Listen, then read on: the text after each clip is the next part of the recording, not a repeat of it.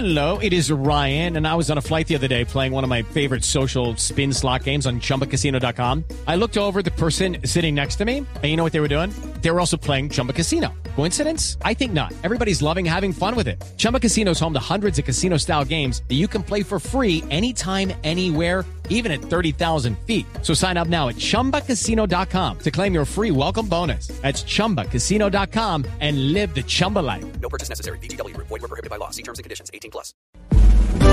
Ricardo Ospina es periodista. Está en Mañanas Blue.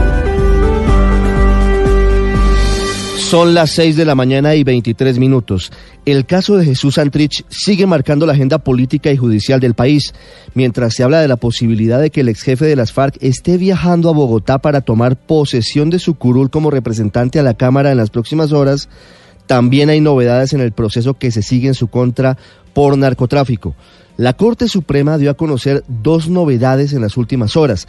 Ya notificó a la Cámara de Representantes sobre la investigación que adelanta contra Santrich por sus presuntos vínculos con el cartel de Sinaloa, lo que en teoría debería destrabar el trámite para su posesión.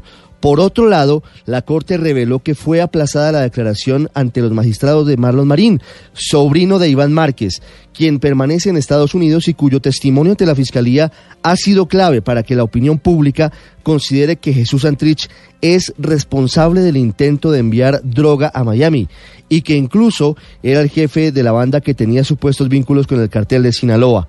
Noticias Caracol reveló anoche una carta del Departamento de Justicia de Estados Unidos en la que señala que se necesita tiempo adicional para adelantar todas las coordinaciones logísticas de ese testimonio, pero además señala que es fundamental verificar la voluntad de Marín para hacer esa declaración y recuerda que este es testigo federal y por tanto goza de todas las garantías.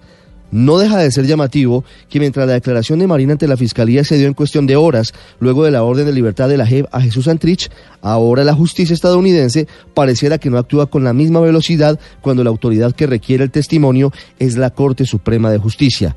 Marlon Marín debe rendir su declaración lo más pronto posible ante los magistrados de la Corte para que la más alta instancia de la justicia colombiana evalúe sus afirmaciones y decida si Jesús Santrich es culpable o inocente de narcotráfico. Y de paso, superemos todos este episodio que tiene al país estancado en un torbellino.